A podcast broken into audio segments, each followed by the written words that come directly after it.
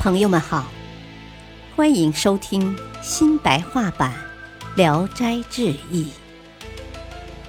原著清代文学家、小说家蒲松龄，播讲汉乐，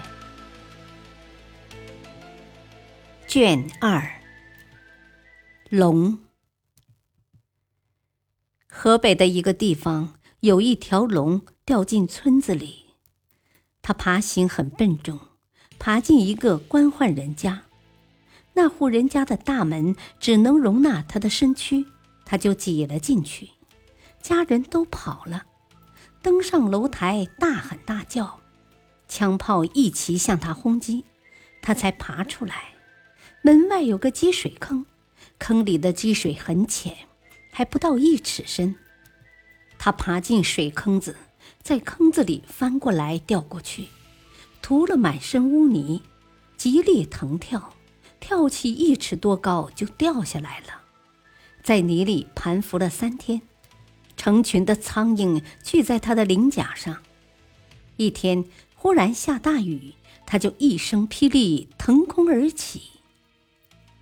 房生和一个朋友登上牛山，进到庙里游览。忽然，从船子上掉下一块黄砖，砖上盘着一条小蛇，又细又小，像蚯蚓那么大。忽然旋转一圈，大的像指头；又旋转一圈，已经像条带子了。游人都大吃一惊，知道它是一条龙，都出了庙门往山下跑。刚刚跑到半山腰，听见庙里霹雳一声。天上的黑云如同伞盖子，一条大龙在云彩里一屈一伸地盘旋着，过了一会儿才消失了。章丘县的小巷工庄，有个民妇到了野外，正赶上刮大风，刮得沙尘扑面，她觉得眯了一只眼睛，眼里好像含了一个麦芒，揉一揉，吹一吹。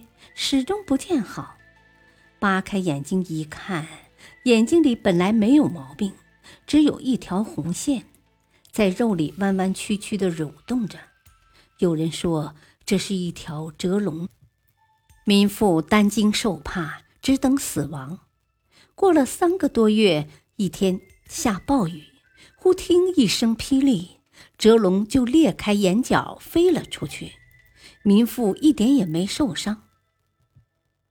袁宣四说，在苏州的时候碰到一个阴雨天，霹雳大作，大家看见云彩里悬着一条龙，鳞甲一张一合的，爪子上团弄一颗人头，眉毛胡子全都看得清清楚楚。过了一会儿啊，进到云彩里消失了。过后啊。也没有听说有谁丢失人头的。